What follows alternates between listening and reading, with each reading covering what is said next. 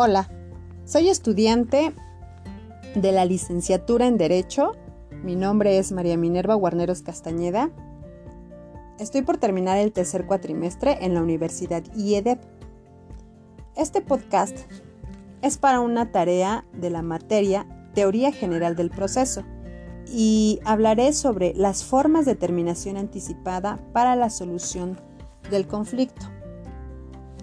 Entendamos que se denomina solución de conflictos o resolución de conflictos al conjunto de técnicas y habilidades que se ponen en práctica para buscar la mejor solución no violenta a un conflicto, problema o malentendido que exista entre dos o más personas e incluso personal.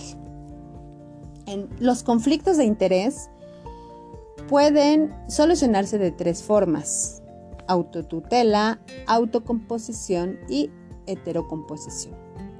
Empezaré hablando sobre la autotutela. Esta es la acción directa, es la reacción inmediata y personal de quien se hace justicia por sus propias manos. Es la forma práctica e inmediata que tiene el hombre para resolver sus conflictos de intereses. En los albores de la humanidad, los conflictos de intereses eran resueltos por sus propios protagonistas, recurriendo al uso de la fuerza a la violencia. Si bien es cierto que la autotutela se encuentra prohibida en la actualidad, también es verdad que no toda forma de autotutela es ilícita, debido a que el ordenamiento jurídico de manera excepcional permite que una persona pueda hacerse justicia en forma directa.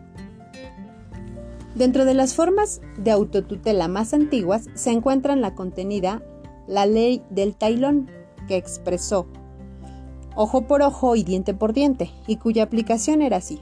Si la afectación sufrida era la pérdida de un ojo, entonces como sujeto agresor debía recibir el mismo castigo, es decir, perder un ojo en manos del primer sujeto. Esto parece muy primitivo, pero fue aplicable por mucho tiempo. Son pocos los casos en los que el Estado reconoce la autotutela.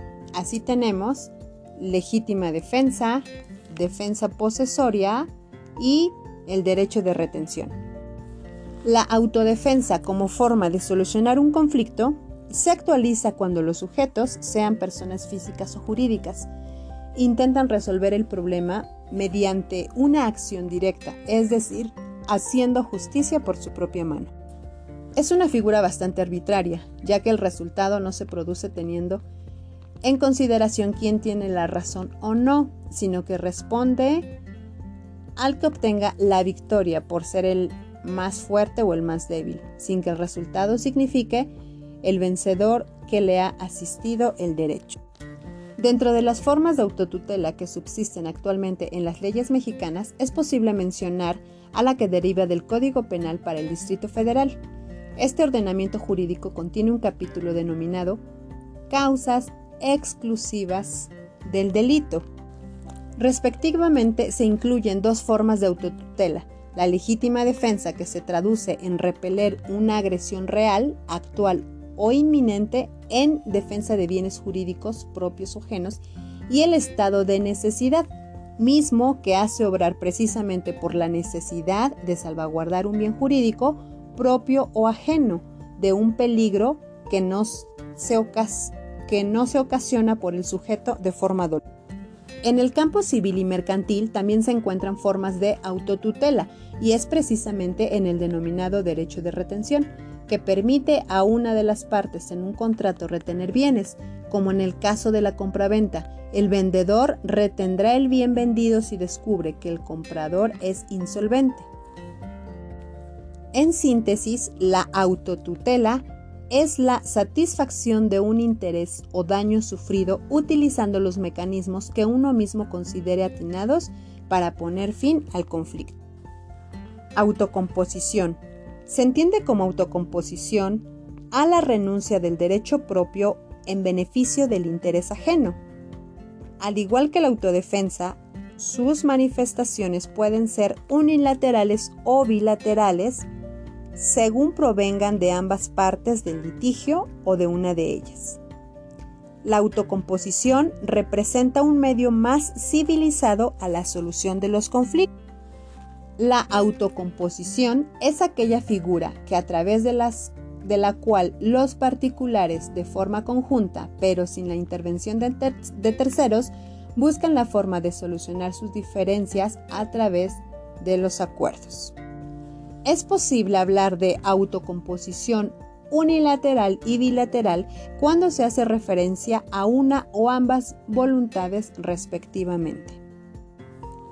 Cuando se hace mención de una forma unilateral de autocomposición, es pertinente mencionar la renuncia, acto en que el actor o demandante a quien asiste el derecho decide de forma unilateral no actuar contra su deudor, es decir, opta por no demandar en juicio o bien, una vez habiéndole demandado, resuelve desistirse de la acción intentada. En el caso del demandado, la autocomposición unilateral se manifiesta en el allanamiento de las pretensiones del autor, lo cual implica una aceptación de todo lo que le ha sido reclamado por parte del actor.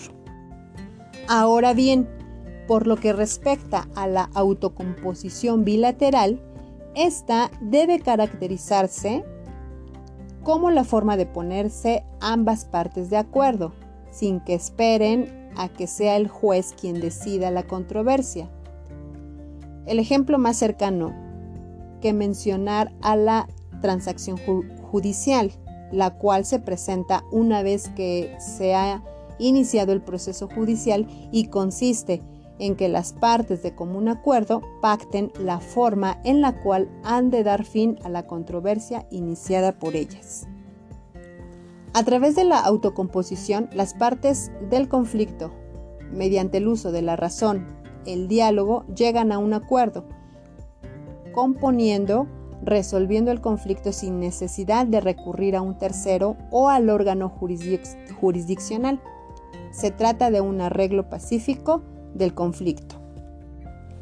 Esta manera de dar solución a los problemas entre personas se caracteriza por el hecho que en ella no existe una utilización de la forma como sí ocurre en el caso de la autotutela. Acá, en cambio, lo que se busca es llegar a un acuerdo entre las partes involucradas en el conflicto.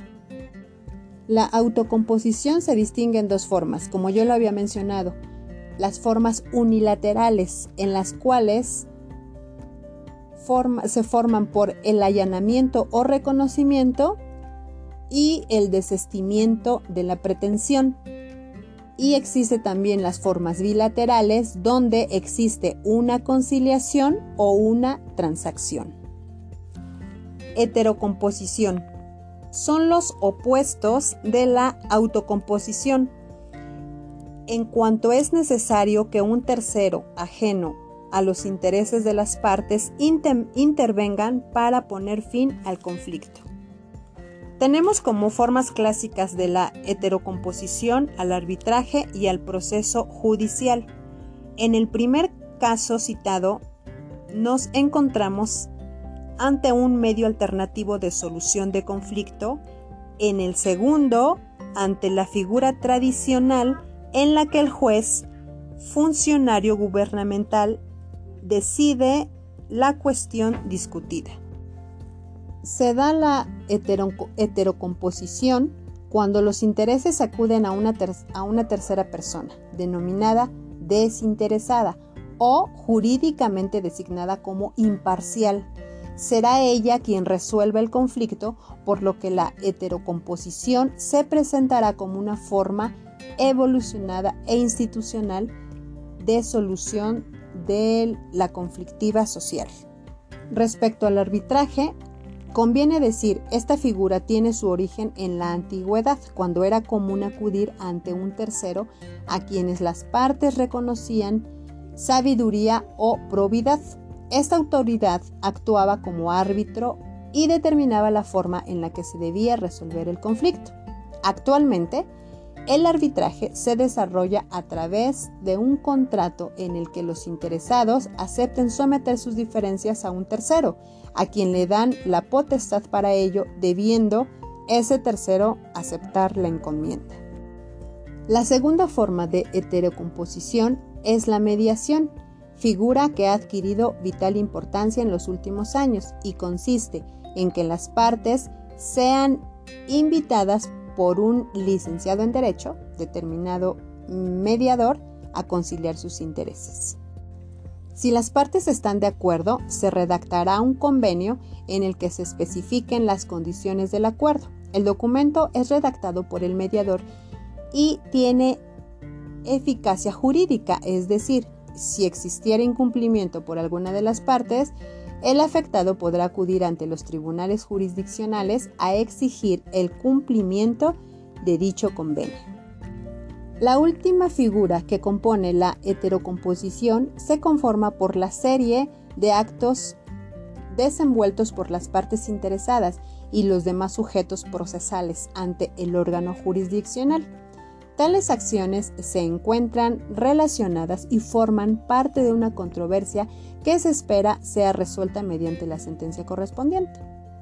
Se considera al proceso jurisdiccional como el mejor medio para la solución de los conflictos sociales, ya que este es un instrumento de aplicación del derecho. Y así es como concluyo con este podcast. Muchas gracias.